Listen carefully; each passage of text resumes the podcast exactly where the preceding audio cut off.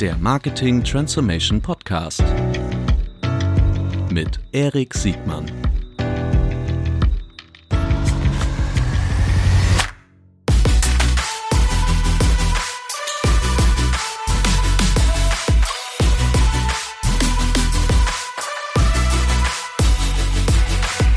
Herzlich willkommen zu einer neuen Folge des Marketing Transformation Podcast. Diesmal mit Philipp Werner. Herzlich willkommen, Philipp. Hi, Erik. So, wir, wir kennen uns ja schon Weilchen ähm, aus unterschiedlichen Situationen. Du bist ja ähm, aus der Kaderschmiede Hamburgs für Online-Marketing, aus der Hamburg Media School haben wir uns kennengelernt, als du da deinen Masterstudiengang äh, gemacht hast. Ich auch mal kurz die Gelegenheit, kurz zusammenzuarbeiten und erzähl mir mal kurz, was machst du denn heute? Genau. Ähm, ja, vielen Dank, dass ich hier sein darf. Ähm, ich bin CMO bei Project A Ventures in Berlin. Ähm, wir sind ein Operational VC, das heißt, ähm, wir sind ein Venture Capitalist, investieren in vornehmlich Startups aus dem digitalen Bereich, wir machen auch ein paar Co-Investments im Private Equity Bereich.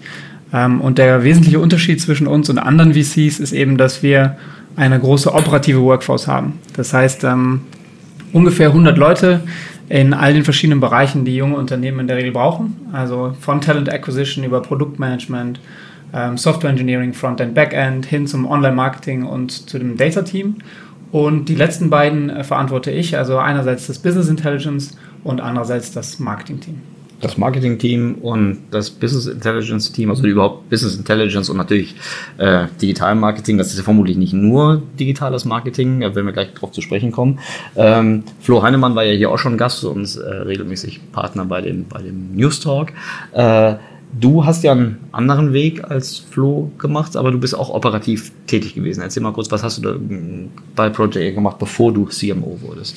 Genau, ich bin schon seit viereinhalb Jahren hier, ursprünglich mal eingestiegen als Venture Development Manager. Was macht, so denn, ein Venture, was macht denn ein Venture Development Manager? Ja, das würde im Startup-Kontext woanders wahrscheinlich Business Development heißen. Also ein bisschen der Kasper, der alles macht, was undefinierbar ist. Also meistens mit einem Business-Hintergrund, irgendwie Betriebswirtschaft studiert. Und ähm, für all das, wo man keine Experten hat, da setzt man normalerweise einen BizDev drauf. Mhm. Ähm, das ist viel bei, in unserem Kontext Projektmanagement, in dem Sinne, dass wir aktuell 50 Portfoliounternehmen haben und man die Beziehung zu diesen Portfoliounternehmen ownt ähm, und eben auch äh, zusätzlich all die Themen macht, für die wir keine Spezialisten haben. Also ich gebe mal ein Beispiel. Wenn wir jetzt in einen E-Commerce investieren sollten, was wir wahrscheinlich heute nicht mehr so viel machen würden, ähm, dann haben wir keinen Logistikexperten hier bei uns. Ähm, und wenn das ein, ein Early-Stage-Venture ist, dann brauchen die aber in, der Regel Unterstützung in diesem Bereich. Das heißt, da würden wir dann einen BizDevler draufsetzen, der erstmal so äh, 80-20 irgendwie was hinschustert und dann dabei hilft, jemanden einzustellen, der das hoffentlich besser kann als er. Mhm. Ähm, damit habe ich hier angefangen und bin dann relativ schnell in verschiedene Interimspositionen äh, in Portfoliounternehmen gelangt. Also war dann irgendwie Interim COO bei Horizon Studios für eine Weile, bei One in Black, ähm, solche Rollen. Ähm, und habe dann ähm, irgendwann die Leitung des Venture Development Teams übernommen ähm, von meinem Chef. Ähm, habe das dann anderthalb Jahre gemacht und dann bin ich quer ins Business Intelligence gewechselt. Mhm. Damals ist unser, unser ehemaliger Head of BI, Leo Schirmer, äh, hat uns leider verlassen und hat sich so ein bisschen mich als Nachfolger gewünscht, ähm, was für mich damals ein bisschen überraschend war. Andererseits kam das ähm, sehr, sehr gelegen, weil ich mich auch weiterentwickeln wollte in eine bestimmte Disziplin hinein. Also wenn man so Generalist ist, dann hat man mhm. ja, es kennen wahrscheinlich viele, so ein bisschen den Wunsch, auch mal irgendwo eine Expertise aufzubauen. Und die Chance habe ich dann bekommen und habe dann die letzten anderthalb, zwei Jahre unser Business Intelligence Team äh, geleitet. Ähm, das war natürlich am Anfang sehr, sehr anspruchsvoll, wenn man da viel dazulernen muss, aber das war genau das, was ich wollte. Habe auch das Glück, dass das Team damals schon recht gut aufgestellt war und dass wir mit unserem Chief Data Officer ähm, äh, Dr. Martin Lötsch jemanden haben, der, von dem ich sehr, sehr viel lernen konnte. Mhm. Und habe auch das Glück gehabt, dass ich eben was mitbringen konnte in dieses Team, was dort nicht so sehr vertreten war. Und zwar gar nicht so sehr die, die technischen Skills, die man zweifelsohne braucht im BI, sondern eher so den Business-Hintergrund. Und konnte eben helfen, die Skills, die dieses Team hatte, auf die Straße zu bringen und auch erklärbar zu machen. Und das sind ähm, Fähigkeiten, die dieses Team aus meiner Sicht heute hat ähm, und die wir irgendwie zusammen aufgebaut haben. Als du mir netterweise zugesagt hast, an dem Podcast teilzunehmen, habe ich mich ganz besonders gefreut aus zwei Dingen. Also zum einen, weil du, weil du super äh, Typ bist und weil du auch äh, äh, sehr, sehr fachlich bist. Äh, dieser Weg ist ja außergewöhnlich, dass du erstmal von so einem Generalisten zu einem Spezialisten bist. Die meisten machen das ja eher umgekehrt.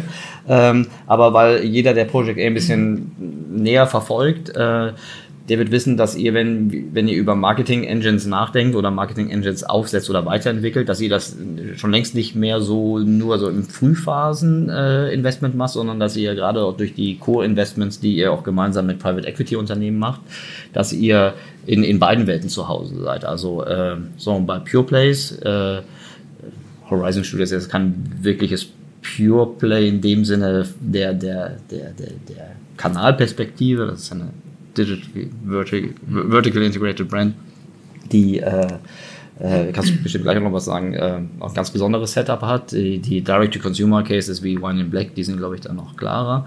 Aber die ähm, etwas älteren Unternehmen mit einer gewissen Legacy, wo ihr Co-Investments macht, die haben ja sehr wahrscheinlich noch nicht einen digitalen Marketing-Maschinenraum, der so äh, idealtypisch äh, aufgesetzt wurde.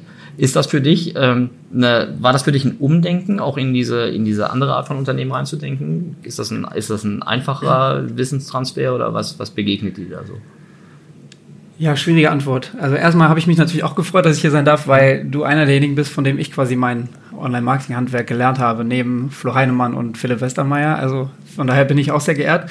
Ähm, um die Frage zu beantworten. Das hast du schön gesagt, das sollten wir in Dauerschlag. ähm, also Umdenken ist für mich eigentlich gerade schwieriger in dem Bereich, dass wir, oder in dem Sinne, dass wir stärker im Startup-Bereich in B2B-Unternehmen investieren, wo Marketing natürlich nochmal eine ganz andere Rolle spielt und auch deutlich anspruchsvoller ist. Das heißt anspruchsvoller, damit tue ich jetzt den Leuten Unrecht, die B2C-Marketing machen. Aber es ist halt für uns einfach ein größerer Transformationsprozess hier intern, mhm. den wir, glaube ich, gerade ganz gut meistern. Ähm, die Tatsache, dass wir auch in etabliertere, ähm, größere Unternehmen investieren, bringt natürlich auch eine ganze Reihe ähm, von Challenges mit sich. Ähm,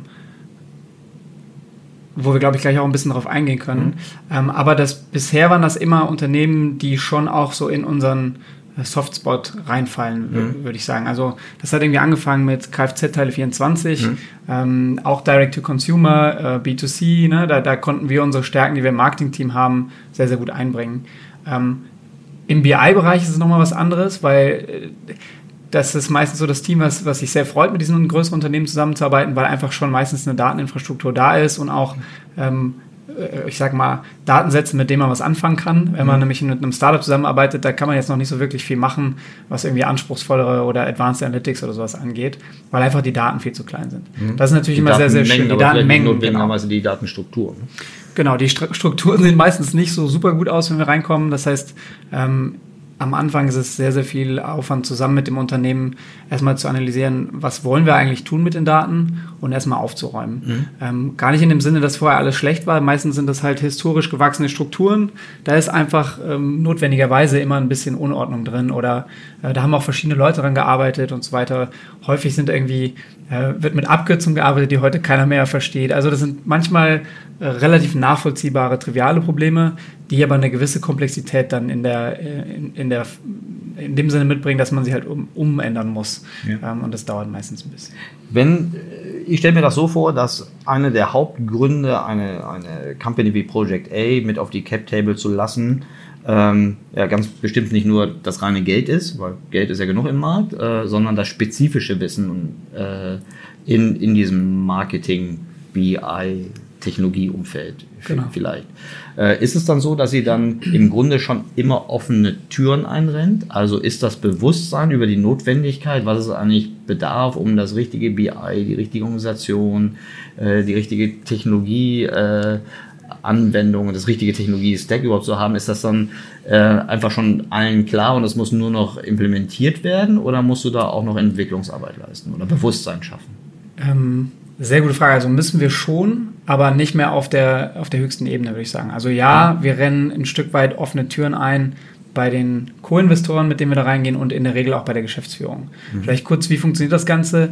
In der Regel ist es so, dass ein Private Equity ähm, Fonds ein bestimmtes Unternehmen kauft und dann sagt, wir hätten gerne Project A mit drin als Minderheitsinvestor, einfach auf, aufgrund dieser Expertise, die du ansprichst. Und das ist halt spannender in der Regel als, eine, als den digitalen Transformationsprozess den der PE vielleicht als einen der Hebel identifiziert hat, als den mit einer Agentur zu machen. Weil eine Agentur häufig äh, wird unterstellt, das Interesse hat, sich irgendwie ähm, ne, das Unternehmen irgendwie eine gewisse Abhängigkeit reinzuführen und möglichst lange Projekte zu machen, Manntage zu verkaufen und so weiter. Das ist so die vereinfachte. Ne? Und wenn man uns mit drin hat, dann sind wir eben Co-Investor. Das heißt, wir haben eigentlich das gleiche Interesse wie der, wie der neue Investor und auch wie die Geschäftsführung. Und zwar nachhaltig ein Unternehmen auf, äh, zum, zum Erfolg zu führen. Das heißt, wir haben mit unseren 100 Leuten, die wir haben und 50 Portfoliounternehmen sowieso immer ein Opportunitätskostenproblem. Das heißt, wir wollen eigentlich gar nicht so lange vor Ort irgendwo involviert sein. Wollt schnell euch überflüssig machen. Ja, in der Regel schon, weil Ja, verstehe. Der Wert des Unternehmens aus unserer Sicht steigt halt eben auch dann, wenn man nachhaltig dort ein Team befähigt, selber zu agieren. Ähm, und ja, wir rennen dann natürlich offene Türen ein, eben bei den, bei den Private Equity Funds, die uns mit reinnehmen und bei der Geschäftsführung, weil denen auch bewusst ist, dass das jetzt einer der Hebel ist, die man, die man umlegen muss.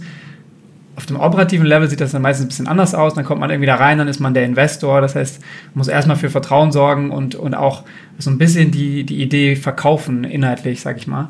Dass halt alle verstehen, warum ist jetzt die digitale Transformation gerade wichtig, wie, wie hilft uns das jetzt als, als Leute, die vielleicht schon seit Jahren bei diesem Unternehmen arbeiten. Und auf einmal ist das jetzt so ein Hype-Thema aus deren Sicht, mit dem sie da überrannt werden. Wie kannst du da missionieren? Also musst du da missionieren? Also wie, wie, wie macht man das? Weil das ist kein Thema, das ist ja jetzt nicht nur in eurer Welt. Ich glaube, das geht euch aufgrund eurer, eurer, eurer Positionierung, auf eure, aufgrund eurer Fähigkeiten, eurer Vorgeschichte, äh, gelingt euch das sicherlich besser. Und aus der Tatsache, dass ihr Investor seid und nicht äh, ein reiner Professional Service Dienstleister. Aber wie schaffst du es, das Bewusstsein über die Notwendigkeit ähm, oder Bedeutung äh, von, von BI, Orga, Tech? Ist das überhaupt so der Dreiklang, der immer wieder äh, so reingetragen werden muss oder gibt es noch was anderes? Ja, ich würde schon sagen, dass das der Dreiklang ist. Also einerseits Organisation und organisatorischer Wandel, andererseits Tech-Infrastruktur, um uns irgendwie zu enablen, erstmal Performance-Marketing machen zu können.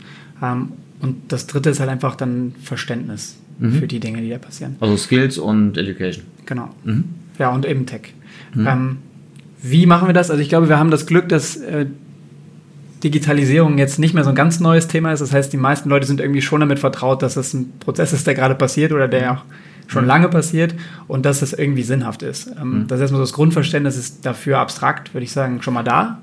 Ähm, häufig haben wir dann auch die Situation, dass dieser digital, dass diese digitale Transformation angegangen wird, weil eben irgendwas anderes vielleicht gerade nicht so gut läuft. Also die Bestandskanäle, über die das Unternehmen bisher gewachsen ist, zum Beispiel, ähm, oder weil, weil halt einfach dort der größte Wachstumshebel gesehen wird.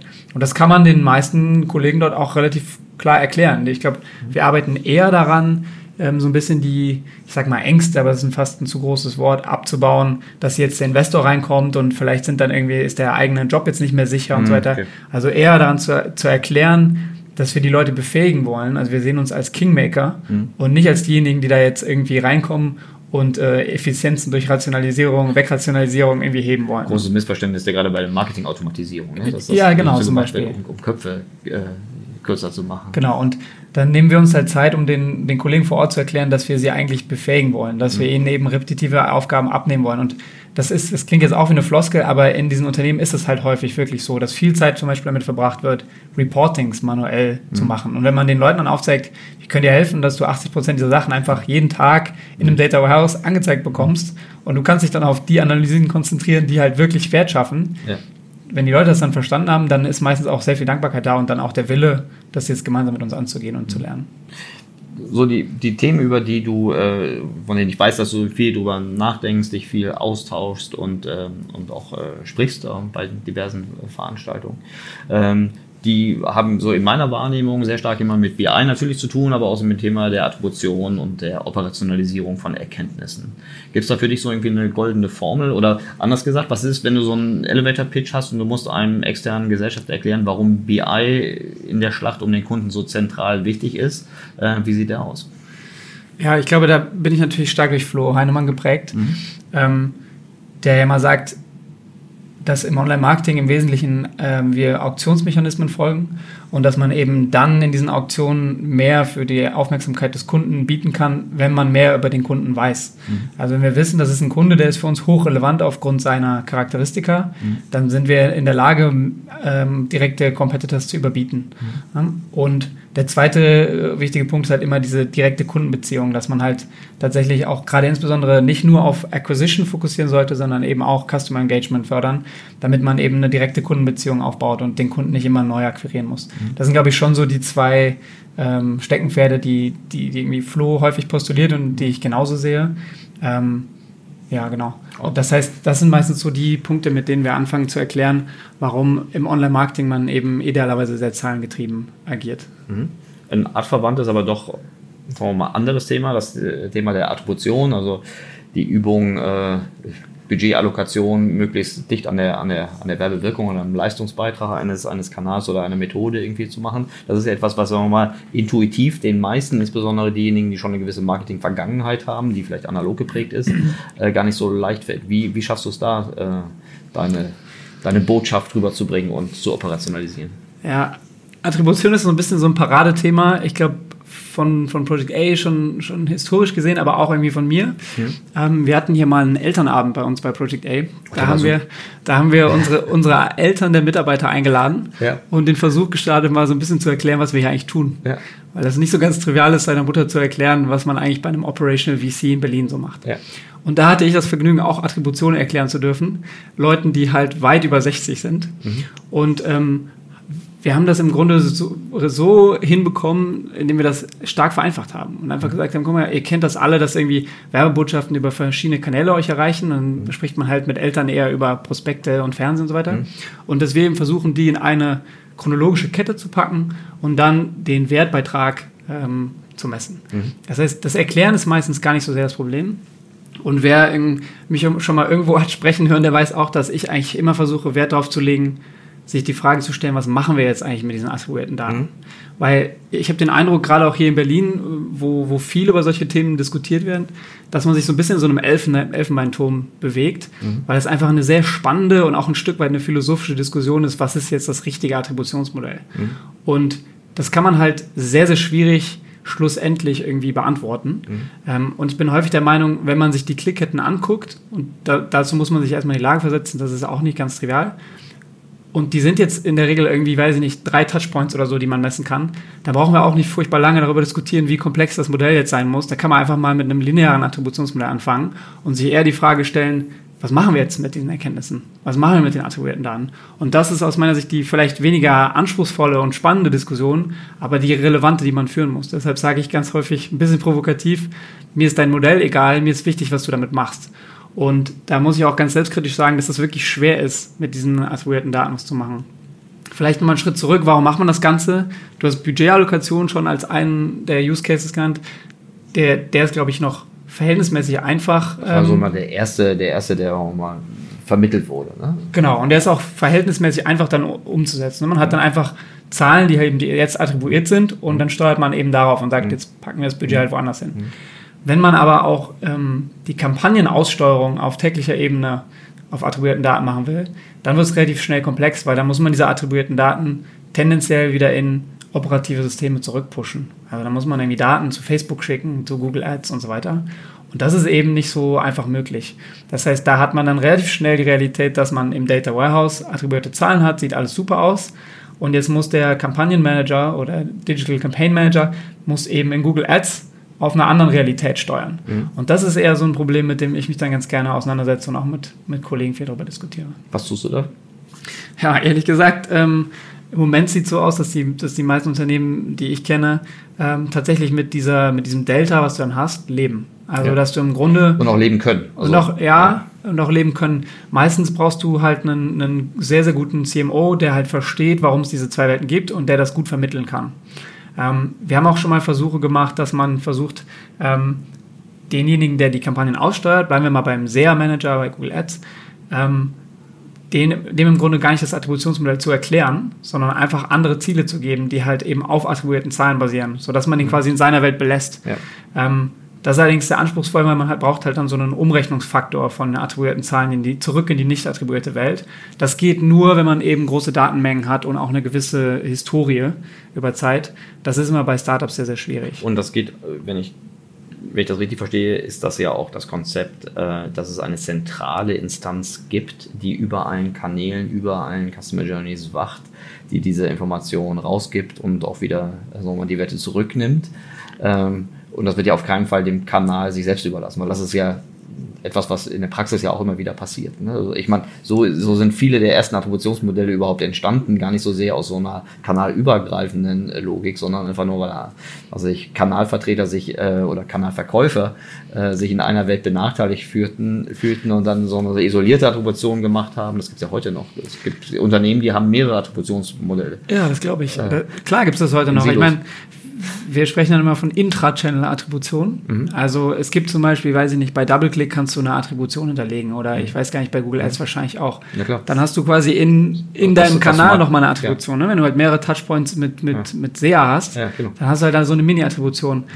Das finde ich, kann man irgendwie machen, solange bis man halt ein übergreifendes Attributionsmodell hat. Das nennen wir dann Inter-Channel-Attribution. Mhm. Ähm, das kann schon Sinn machen. Ne? Bevor man gar nichts hat, macht man halt dann lieber das. Aber man muss sehr aufpassen, dass man sich da nicht anfängt, irgendwie sein eigenes Süppchen zu kochen. Und sich selbst in die Tasche zu legen.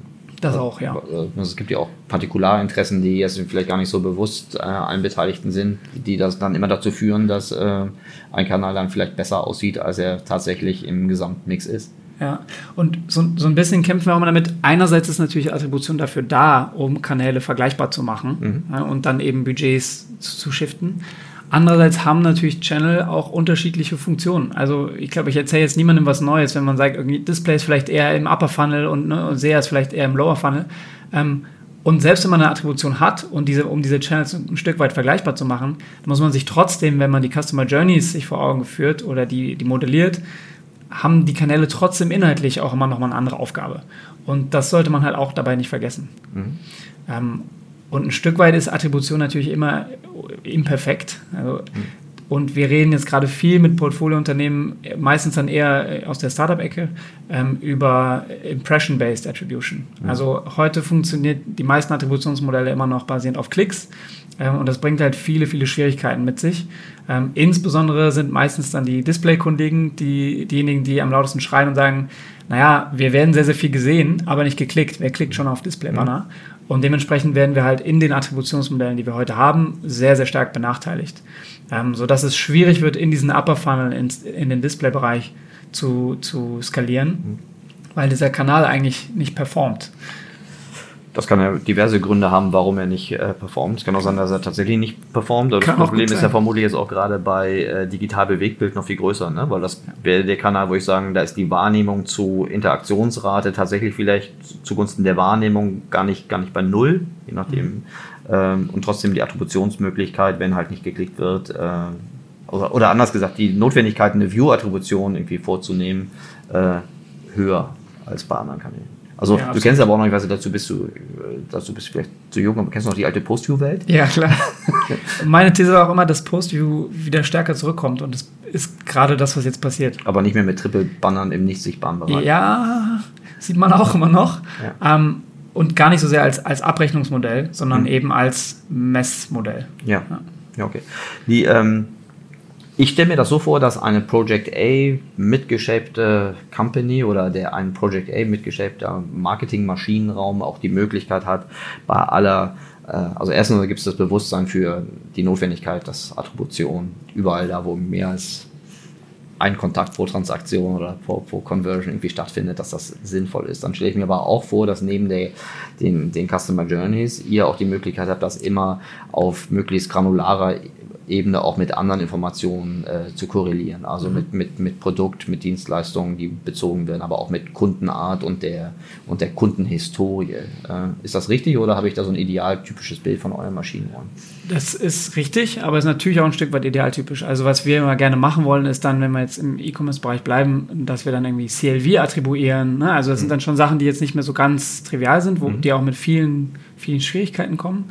Mhm. Ähm, und das ist auch immer das Bild, was wir quasi, oder die Ambition, sage ich mal, die wir in diesem Maschinenraum, den wir mit einem, mit einem, mit einem Unternehmen zusammen aufbauen, vermitteln. Mhm. Ähm, das ist natürlich nicht immer die Realität. Also wenn man, man muss auch ehrlich sein, wenn man mit Unternehmen ähm, zusammenarbeitet, äh, eben diese Private Equity Co-Investments, die jetzt gerade irgendwie die Digitalisierung irgendwie ne, als, als, als große Aufgabe vor mhm. sich sehen, dann ist es dann auch nicht förderlich, wenn man dann da mit CLV-Attribution ankommt, sondern da muss man schon erstmal einen Schritt weiter vorne anfangen. Aufgrund nicht förderlich im Grunde, weil es nicht sinnvoll ist oder weil es im Reifegradzustand die Organisation jetzt erstmal kurzfristig überfordern würde? Letzteres. Also manchmal ist es auch nicht sinnvoll. Also wenn man First Order Profitable ist, dann muss man vielleicht gar nicht so sehr über CLV-based Attribution Aber wenn sprechen. man trotzdem, wenn man trotzdem Grenznutzen bei der Versteigerung hat oder irgendwie. Genau, aber dann ist die, dann ist das Unternehmen nicht so sehr empfänglich dafür, weil die sagen, Ja, das Problem ist erstmal gar nicht so sehr da, Aber wie bei einem Startup, was Ja. erstmal äh, sechs bis zwölf Monate den Kunden vorfinanziert. Und wenn ich gar keinen Direct-to-Consumer-Touchpoint habe, dann ist es vermutlich auch schwierig. Ne? Genau, also viele ja. FMCGler sagen ja, Gott, Attribution ganz schwierig, ich sehe ja auch nur ganz wenig. Äh, außerdem haben die wenig Druck, weil sie eh gut distribuiert sind und gar nicht so sehr im Digitalen für die Neukundengewinnung etwas tun können. Genau, ja. Oder kann, einfach keinen Druck haben.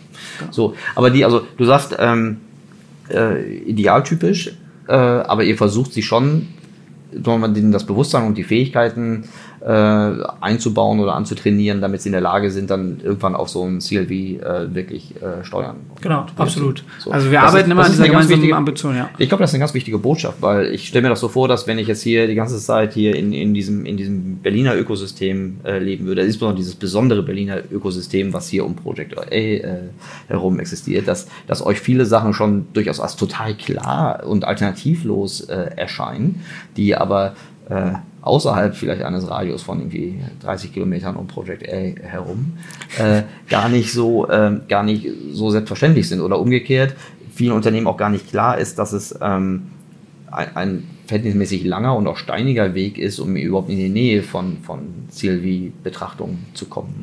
Äh, kannst du denen, sagen wir mal, Mut machen, diesen Unternehmen? Weil viele dieser Unternehmen, egal aus welchen Gründen, haben den Eindruck, dass sie die einzigen im mitteleuropäischen Raum sind, die noch nicht auf einer CLV-Basis attribuieren können. Ja. So, und dann, und dann, äh, dann fragen wir, wie viele Unternehmen, das frage ich ja auch hier immer wieder, wie viele Unternehmen kennen wir denn, die schon sagen, boah, wir sind dann nahezu fertig? Und was würdest du sagen, wie viele Unternehmen kennst du, die äh, damit schon so weit sind, dass sie sagen, okay, jetzt den Status können wir eigentlich so halten, da sind wir eigentlich zufrieden? Ja, jetzt muss ich ein bisschen aufpassen, was ich sage, um niemandem Unrecht zu tun. ja, du Ähm, kannst ja einfach ich nur würde so sagen, eine Spannbreite sagen. Sind das, Ja. sind, das, sind das mehr als zehn Unternehmen? Ähm, also ich glaube, innerhalb unseres Portfolios sind das mehr als zehn Unternehmen, die sehr aktiv darüber nachdenken und die, die wissen, warum man es tun sollte. Ja. Aber es sind nicht mehr als zehn Unternehmen, die das aktiv unter Kontrolle haben und sagen, das ist für uns Ja. ist ein Haken hinter, das machen wir jetzt aus dem FF. Ja, aber das ist ja Definitiv genau. nicht. Das und da ja sind auch die jungen Startups mit drin. Also es ist, es ist kein gelöstes Thema, würde ich sagen, was irgendwie ein Hygienefaktor ist, was, was jetzt irgendwie das Gros der Unternehmen aus dem FF kann. Definitiv Ja, genau das meine ich. Also bei einem großen Corporate mit viel Legacy, ne, sagst du, wow, ich bin da strukturell so benachteiligt, ich habe immer noch Schwierigkeiten, meine Stakeholder herum überhaupt dafür äh, zu sensibilisieren, dass diese Art der Marketingbewertung und Steuerung notwendig ist, um, um für die digitale Plattformökonomie überhaupt fit zu sein. So, Also die sind erstmal dabei, irgendwann das Bewusstsein zu schaffen. Ja. Das, das, was bei euren Companies sicherlich äh, schon erreicht ist. Ähm, dann gibt es aber eine ganze Menge andere, die sagen, okay, ich habe jetzt das Bewusstsein, aber ich bin so weit abgehängt, äh, das heißt, ich habe eben im Grunde ähm, überhaupt keine Chance, kurzfristig ähm, dahin zu kommen, wo meine wahrgenommenen Wettbewerber überhaupt schon sind. Und das wird durch Toolanbieter, durch teilweise auch die Plattformen auch eher noch verschärft. Ne? Die sagen, was, du kannst das noch nicht? Komm zu mir in meine Fully-Fledged 360-Grad-Cloud, dann kannst du das morgen. So ein bisschen Ja. das verkürzte Versprechen. Ja, das sehe ich schon auch. Und ich, ich würde halt immer so ein bisschen die Warnung aussprechen, dann zu sehr auf diese äh, Allheilmittelversprechen von Toolanbietern reinzufallen, weil es bringt gar nichts, erstmal ein Tool anzuschaffen und dann zu glauben, das löst jetzt das Problem, sondern das Wichtige, und das haben wir auch eingangs genannt, von diesen drei Punkten, der wichtigste aus meiner Sicht ist, Organisationen aufzubauen und eben A, das Verständnis und B, dann die Leute, die sich mit diesen Themen beschäftigen. Das haben wir auch in der Vergangenheit nicht immer richtig gemacht. Wenn wir mit in diese größeren Projekte reingegangen sind, dann haben wir, haben wir da angefangen, unser Wissen reinzubringen und auch äh, operativ Dinge umzusetzen. Und haben dann gemerkt, dass wir hin und wieder mal, wir nennen das jetzt mittlerweile Bridges to Nowhere gebaut haben, also Brücken ins Nichts, weil wir halt dort irgendwie Kampagnen optimiert haben oder weil wir ein Data Warehouse aufgesetzt haben, was dann aber nicht auf den fruchtbaren Boden gefallen ist, als wir wieder rausgegangen sind. Das heißt, mittlerweile, wenn wir solche Projekte machen, dann drängen wir von Tag eins darauf, dass Leute eingestellt werden oder auch von intern sich dahin entwickeln können, die dieses Thema übernehmen und die auch in einer leitenden Position sind während des ganzen Projekts, was wir mit dem Unternehmen zusammen machen.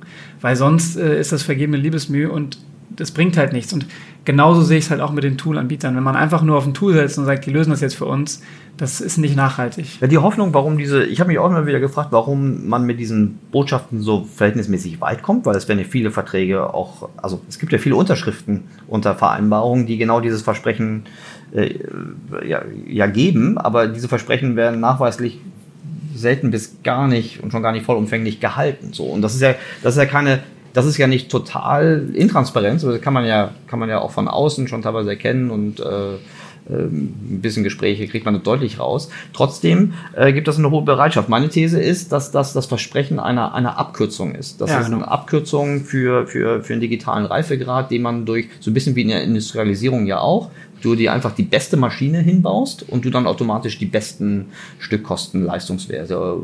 Ja, das ist halt im Digitalen, oder was ist deine Erfahrung? Aber meine Erfahrung ist, dass im Digitalen diese Abkürzung nicht durch Tools äh, zu erreichen ist. Sehe ich ganz genauso. Also ich glaube auch, dass es das Versprechen eine Abkürzung ist, so nach dem Motto, wir stellen uns eine Maschine hin, aber es wird halt häufig vergessen, dass diese Maschine immer noch von irgendwem bedient werden muss. Oder äh, ne, das, die andere Analogie wäre, man stellt sich dann Porsche hin, aber einer muss auch den Führerschein haben, um den zu fahren. Ähm, Definitiv. Deshalb äh, betone ich immer, dass man quasi die Organisation zuerst denken muss. Wie muss das Team aussehen, was da sitzt, was diese Maschine mitbaut und diese Maschine dann steuert? Ja. Und man darf auch gar nicht so sehr auf den Toolanbietern rumhacken, glaube ich, weil die können häufig gar nichts dafür, dass ihr Tool vielleicht nicht den Impact hat, weil einfach der Bediener fehlt. Ja. Also das kennen wir von Unternehmen bei uns aus dem Portfolio auch, irgendwie so ein Cross-Engage, die ein super Produkt abliefern, aber das geht halt, also das hat halt auch nur einen Impact, wenn das von jemandem korrekt genutzt wird. Ja, und das gilt genauso bei Attributionsanbietern. Das muss man auch nicht immer intern alles machen und sich die Attribution selber ausbasteln. Das kann man machen, muss man aber nicht. Wenn man, einen, wenn man sagt, man, man arbeitet mit jemand anderem zusammen, da gibt es auch große, erfolgreiche Unternehmen, die das machen. Ein Flixbus, die machen die Attribution nicht intern, sondern haben einen guten Provider dafür gefunden aber die wissen halt, was sie brauchen und die wissen halt, wie sie das Ganze mit dem Provider weiterentwickeln. Okay. Und diese Person, die braucht das Unternehmen, ansonsten äh, gibt es diesen Shortcut auch nicht. Sind das diese Marketing-Technologie-Architekten, die diese Rolle haben, um, um also das Anforderungsprofil, ähm, das, was wirklich benötigt ist, um dann auch die Bedienung und die Weiterentwicklung auch selbst zu machen und nicht durch Busladung von das hätte ich beinahe gesagt, Accenture-Berater. Also ja, jeder, egal von welcher, welcher Art von, von Beratung, aber busladungsweise einfach äh, Implementierungspartnern ablaufen, die aber natürlich nicht so denken können, wie das Unternehmen wirklich braucht. Ja. Also so ein bisschen eine Frage, worauf ich hinaus will, ist auch ein bisschen eine Frage mhm. der Erwartungshaltung. Die meisten Prozesse sind ja auch so gemacht, dass man dem Toolanbieter wirklich keinen, also die Procurement-Prozesse sind ja so gemacht, dass man dem Toolanbieter wirklich keinen, keinen Vorwurf machen kann, dass er nicht sich nicht selbst aus dem Prozess rausnimmt. Ja. Ähm, aber viele hören diese Botschaft, die du ja auch äh, zu Recht äh, deutlich aussprichst, die hören sie ja nicht gerne, weil das heißt ja, Tool kann man kaufen, kann man Unterschrift machen, kriegt man, kriegt man hingestellt oder zumindest angeboten. Ähm, Leute, die solche Prozesse aufsetzen und shapen und weiterentwickeln können, die gibt es ja nicht wie sonst an Meer. Und die sind sehr, sehr flüchtig, schwer zu halten. Absolut. Äh, das sehen wir auch und das ist eines der größeren Probleme, würde ich sagen. Also, A, wer sind diese Leute vom Profil her? Du hast jetzt den Marketing-Tech-Manager oder Marketing-Architekten äh, so angesprochen. Letztlich ist, es, glaube ich, so ein bisschen egal, wie man die Person nennt. Mhm. Häufig liegt das bei uns so zwischen Marketing und BI. Also entweder ist einfach ein ein BI-Analyst, ein BI-Manager mit einem guten Marketingverständnis mhm. oder jemand aus dem Performance-Marketing-Bereich, der halt auch ein gewisses Tech-Verständnis hat. Und Prozess, ähm, also noch genau, und, für Prozesse. Und prozessual ist es dann meistens, entweder gibt es intern irgendwie einen, einen, CMO, der dann noch jemanden hat, an den er das geben kann, irgendwie einen Projektmanager oder einen BizDev, wie, mhm. wie wir eingangs genannt haben. Also es gibt meistens Leute, die dann dabei helfen können, die Prozesse anzupassen. Also es ist nicht immer eine Person, die das alles schultert, sondern eher eine, eine Kombination aus Leuten. Und die sind tatsächlich schwer zu finden. Also wir tun uns auch schwer, für unsere Portfoliounternehmen sehr gute BIler zu finden, weil die halt einfach nicht wie Sand am Meer da draußen rumlaufen. Gerade in dem von dir angesprochenen Berliner Ökosystem sind das halt Leute, deren Qualifikationen sehr, sehr geschätzt werden. Ja, die, ähm, ich habe den Eindruck, dass ihr aber auch viel tut, um Leute, die vielleicht nicht von morgens bis abends schon in der Vergangenheit immer über BI und technologische Prozesse nachgedacht haben, aber ähm, dass ihr auch solche Leute erstens sowieso in euer System reinkriegt, aber dass ihr auch wahnsinnig viel tut, um diese Leute weiterzuentwickeln, also durch, durch Ausbildung, durch Erfahrungsaustausch innerhalb der Project A-Familie und im, im weiteren äh, Umfeld. Ist das richtig? Ja, absolut. Also gerade heute und morgen sind bei uns die Project A Data Days. Da haben wir, ich glaube, so ungefähr 65 Kollegen hier bei uns zu Besuch aus allen Portfoliounternehmen mhm. mit genau dem Ziel, das Wissen auszutauschen. Also wir haben fast keine Unternehmen, die im, im direkten, in direkter Konkurrenz stehen. Das heißt, wir sind da, wir laden auch keine externen ein. Das heißt, wir sind da sehr, sehr offen mit Dingen, die funktionieren, die nicht funktionieren, um uns gegenseitig aufzuschlauen und zu helfen. Das machen wir innerhalb unseres Portfolios sehr, sehr stark. Ähm, und wir helfen auch Unternehmen dabei, ähm, diese Leute aufzubauen. Also das haben wir in der Vergangenheit ähm, mit, mit einigen Portfoliounternehmen erfolgreich gemacht, dass wir junge, frische, intelligente Leute von der Uni weggeheiert haben, sage ich mhm. mal, und dann bei uns auch ähm, neben den Marketingkollegen saßen und von denen gelernt haben, auch an Accounts von anderen Portfoliounternehmen, ähm, wie steuere ich jetzt eigentlich einen, einen, Google Ads aus oder wie, wie, wie konstruiere ich eine gute Customer Journey. Ja? Also im Grunde von A bis Z so ein bisschen das Marketing-Handwerk und haben die Leute dann ins Portfoliounternehmen zurückgeschickt. Also wir sind jetzt kein Ausbildungsbetrieb, würde ich sagen, aber wir sind auch nicht weit davon entfernt. Ja. Ist das eine Methode, die du anderen Unternehmen auch empfehlen würdest? Grundsätzlich ja. Also wenn man, wenn man schlaue Leute hat, denen man, denen man viel zutraut, wo man auch weiß, dass die jetzt nicht nach zwölf Monaten äh, wechselwillig sind, was man ja auch in Berlin viel, viel in der Startup-Szene sieht, klar, dann äh, Investment in die Leute lohnt sich aus meiner Sicht immer. Man muss halt dann sehen, mit wem man zusammen diese, diesen, diese Weiterbildung machen kann.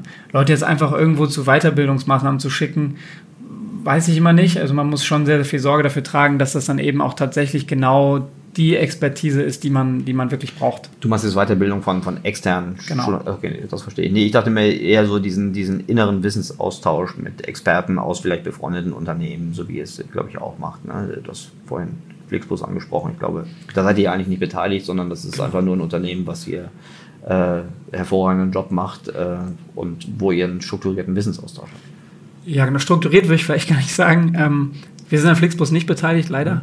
Mhm. Ähm, das ist einfach, das ist im Grunde so, das kommt intrinsisch aus mir, würde ich sagen. Und mhm. das, das machen, glaube ich, auch sehr, sehr viele Kollegen bei uns bei Project A so. Wir sind alle irgendwie ähm, by nature neugierig mhm. und tauschen uns einfach gerne mit Leuten aus, die sich mit ähnlichen äh, Problemen auseinandersetzen. Und in dem Fall von Flixbus habe ich einfach irgendwann mal ein Intro bekommen zu dem Philipp Janel von, von Flixbus, der ist dort Head of Marketing Intelligence, mhm. jemand, der sich mit den gleichen Themen auseinandersetzt wie ich und da macht es einfach Spaß, dann darüber zu sprechen funktioniert das jetzt strukturiert, würde ich gar nicht unbedingt sagen. Also strukturiert in dem Sinne, dass wir das viel tun. Ja, strukturiert aber ist, jetzt nicht, dass ich den einmal im Monat anrufe und sage. Ja, klar. Ähm, nee, so meinte ich auch nicht strukturiert. Äh, klar, das war missverständlich. Ich meine strukturiert, dass ihr schon ganz genau wisst, ihr macht das nicht rein opportunistisch, sondern ihr habt irgendwie, du weißt ganz genau, warum du dich jetzt gerade mit Flixbus auseinandersetzen möchtest. Nicht nur irgendwie, weil es eine, äh, eine, eine coole Company Story ist, sondern weil gerade das Thema BI, Weiterentwicklung, äh, gerade auch die Frage Organisation, Organisation für so gerade ein internationales äh, Thema wie Flixbus, das ja mittlerweile schon lange ist, ähm, das ist alles andere als trivial. Ja, absolut. Und ähm, meistens ist es ja von gegenseitigem Interesse. Ne? Also für, für die ist das spannend, weil die halt nicht so viel mit, mit also wir haben 50 Portfoliounternehmen. Für mhm. mich ist es relativ einfach, auf die verschiedenen zuzugehen und zu sagen, guck mal, die machen das so, die machen das so, da kann ich von lernen und kann das mhm. wieder an die anderen Unternehmen weitergeben. Mhm. Das mache ich viel. Ich bin viel im Portfolio unterwegs und spreche mit äh, Marketing- und BI-Kollegen, wie sie Dinge tun und überlege dann, wie können wir das woanders auch anwenden. Um bei dem Beispiel Flixbus zu bleiben, die haben jetzt nicht so viele interne verschiedene Unternehmen, wo man sagen kann, ach guck mal, wie machen die das eigentlich, sondern die haben einfach ein Interesse daran, auch diesen Austausch zu führen. Und das trifft dann irgendwie auf Gegenseitigkeit. Mhm. Wir haben gerade bei diesem, bei diesem Thema, also Organisation vor, vor Technologie oder Köpfe vor Technologie, ähm, so sind wir ja also mal in diesen Erfahrungsaustausch eingestiegen, wie man, wie man dort gute Leute gewinnt und bindet. Ist diese, diese Frage Technologie als Unterstützer, aber Organisation first, ähm, ist das nicht auch sehr stark eine Frage, die mit, mit Erwartungsmanagement zu tun hat? Weil der Grund, warum Technologie erstmal so übergewertet wird und Organisationen eher untergewichtet ist im Verhältnis zum, zum Impact bei so einer erfolgreichen Marketingtransformation, hängt ja auch sehr oft zusammen, dass das für viele Stakeholder erstmal keine einfach zu verdauen oder keine einfach umzusetzende Nachricht ist. Das heißt, dafür muss man doch irgendwie das Bewusstsein wecken, warum man das tun muss, also warum das vielleicht auch alternativ ist, äh, alternativlos ist, das zu tun.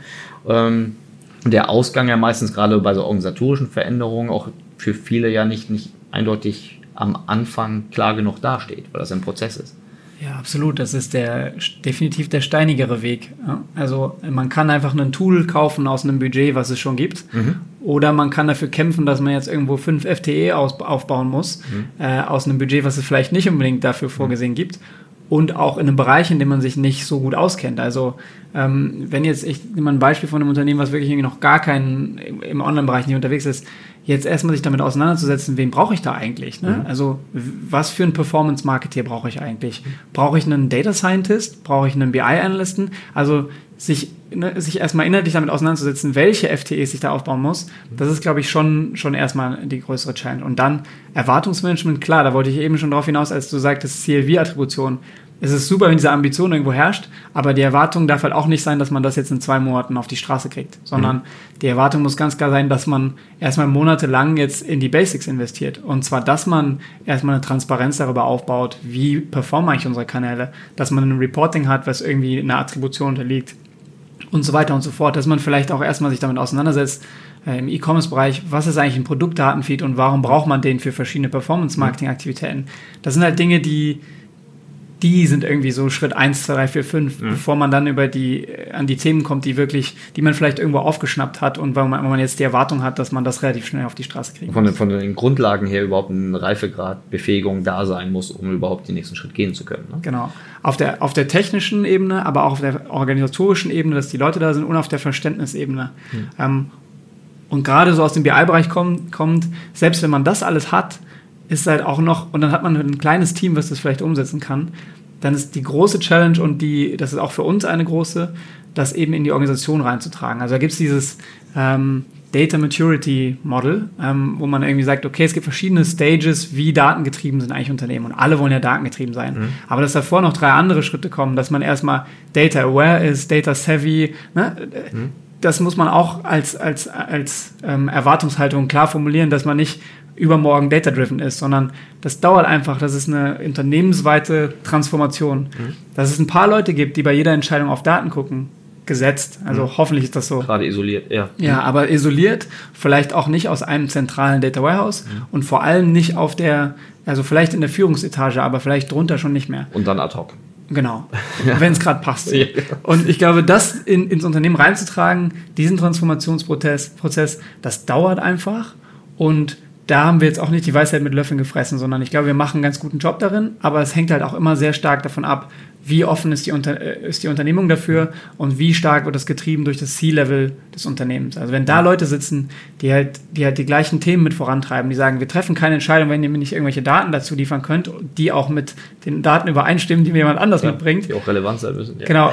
Dann, dann ist es einfach wirklich schwer. Ja. Und, und selbst wenn man das hat, dann dauert es einfach, weil das halt auch das ist halt einfach ein Change-Prozess und da muss man schon die Erwartungen dahingehend managen, dass das eben, dass man nicht übermorgen CLV-Attribution hat. Ja, die, ähm, magst du so, so, so, ein, so eine Faustformel vom Stapel lassen, wie lange so ein Prozess durchschnittlich, ich weiß, Durchschnittswerte sind, sind der Feind, aber die, ähm, über, anders gesagt, ich kriege oft so, so Anfragen, ja, irgendwie so gerade so nach so einem Audit und dann sagen, ich, okay, äh, haben wir das verstanden?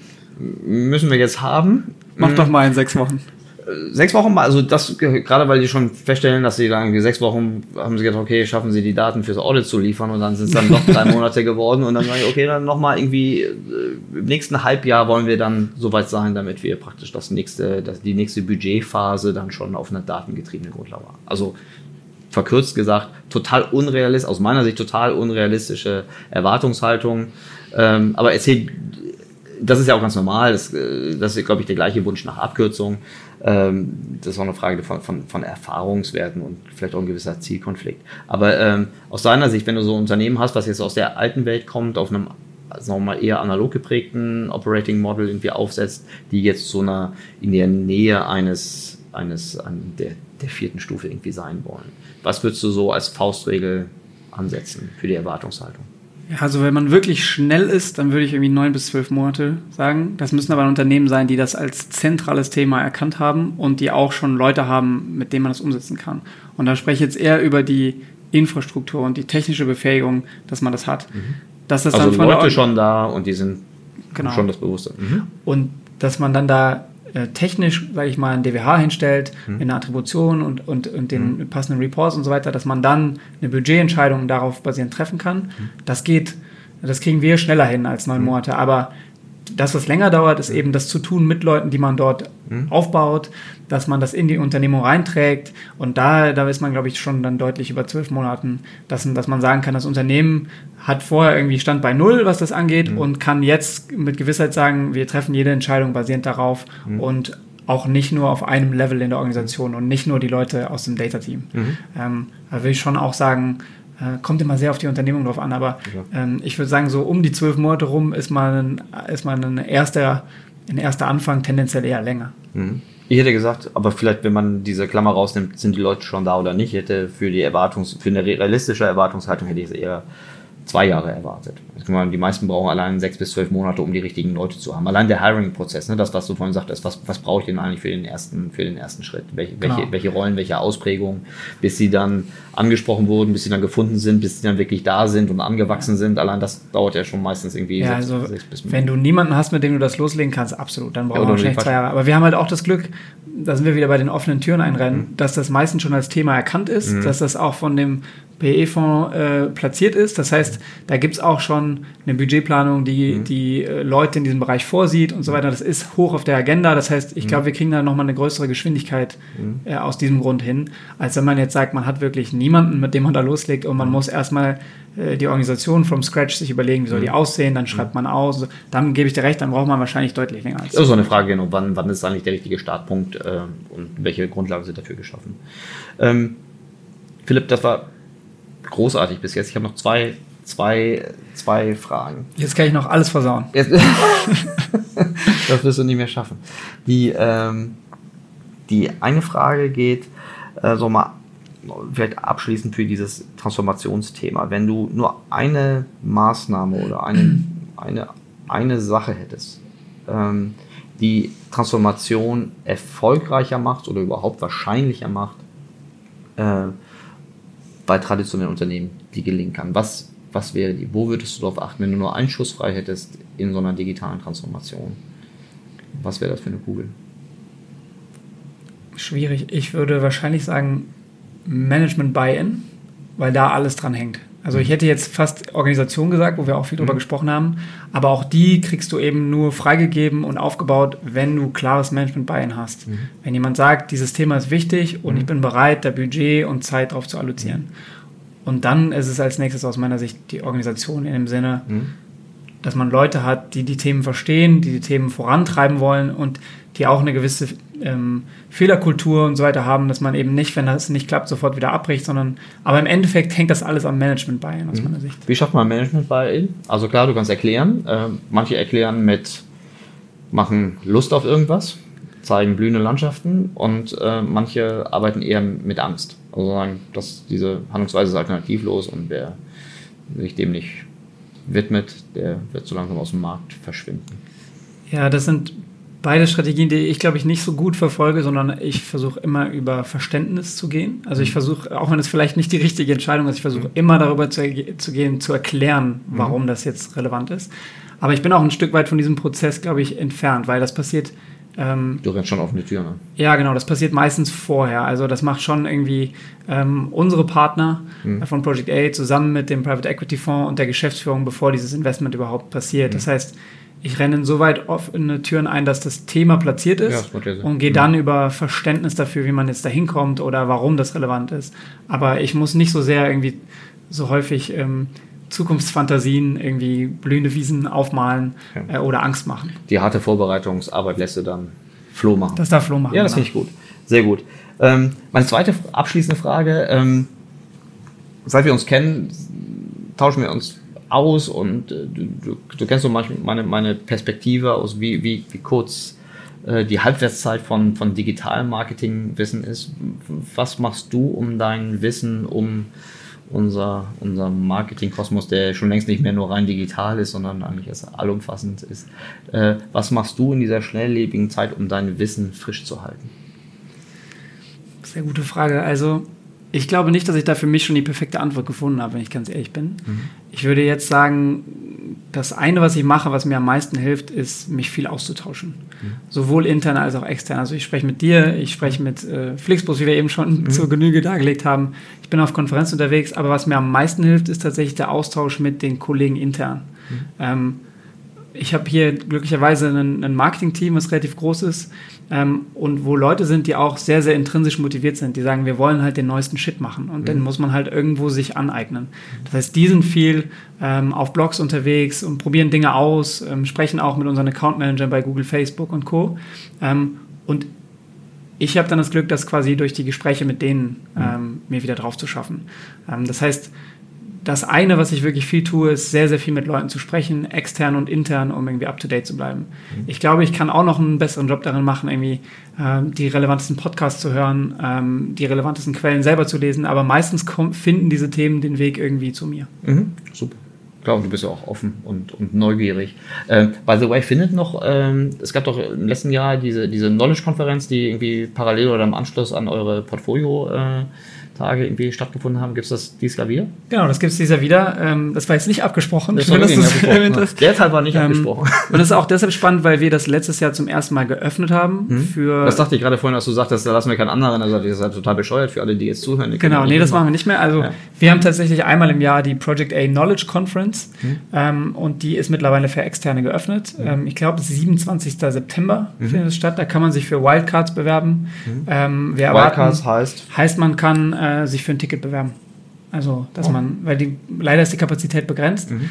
Ähm, beim letzten Mal hatten wir 400 Teilnehmer und irgendwie mhm. um die 1000 äh, Anfragen. Mhm. Ähm, dieses Jahr warten wir um die 1000 Teilnehmer. Ähm, mhm. Genau, kann man gerne auch einfach auf mich zukommen, dann versuche ich das irgendwie klar zu machen, dass man da teilnehmen kann. Mhm. Ist auf jeden Fall sehr, sehr spannend. Wir laden da äh, Portfoliounternehmen ein, äh, die sprechen, wir sprechen selber zu gewissen Themen und wir laden auch Externe ein. Mhm. Ähm, und der große Unterschied zu anderen Konferenzen, zumindest das, was wir erreichen wollen, ist eben, dass da operative Insights bei rauskommen. Also das ist das, wofür wir auch stehen, dass man irgendwie nicht einfach nur High-Level-Themen, so das Konferenz, bla bla, um das jetzt mal böse zu formulieren, mhm. dort abbildet, sondern da kommen Leute zu Wort, die jeden Tag operativ mit gewissen Themen sich auseinandersetzen. Also aus den verschiedenen Bereichen, Produktmanagement, Frontend, mhm. Backend, Online-Marketing, mhm. Sales, sind einfach Leute, die sagen, guck mal, so haben wir das gemacht bei dem und dem Unternehmen, das hat funktioniert, das hat nicht funktioniert und sind einfach sehr ehrlich mit dem, ja. was, was, sie, was sie so jeden Tag machen. Großartig. Ja, das ist ein großartiges Format ähm, und auch auf eurer Seite gibt es ja auch viel, viel Content. So. Wir werden das einfach über LinkedIn und über die sozialen Medien, wo wir diesen Podcast auch anteasern werden, einfach nochmal runtersetzen. Sehr gerne. Großartig. Philipp, das hat großartigen Spaß gemacht. Ich könnte das jetzt mal ewig so machen, aber wir wollen uns ein bisschen an die Zeit äh, äh, halten. Äh, vielen, vielen Dank für die, für die Offenheit und für die reflektierte Art, hier dann, dann, dann, dann Wissen zu teilen und äh, hoffentlich bis ganz bald. Ja, immer gerne. Vielen Dank.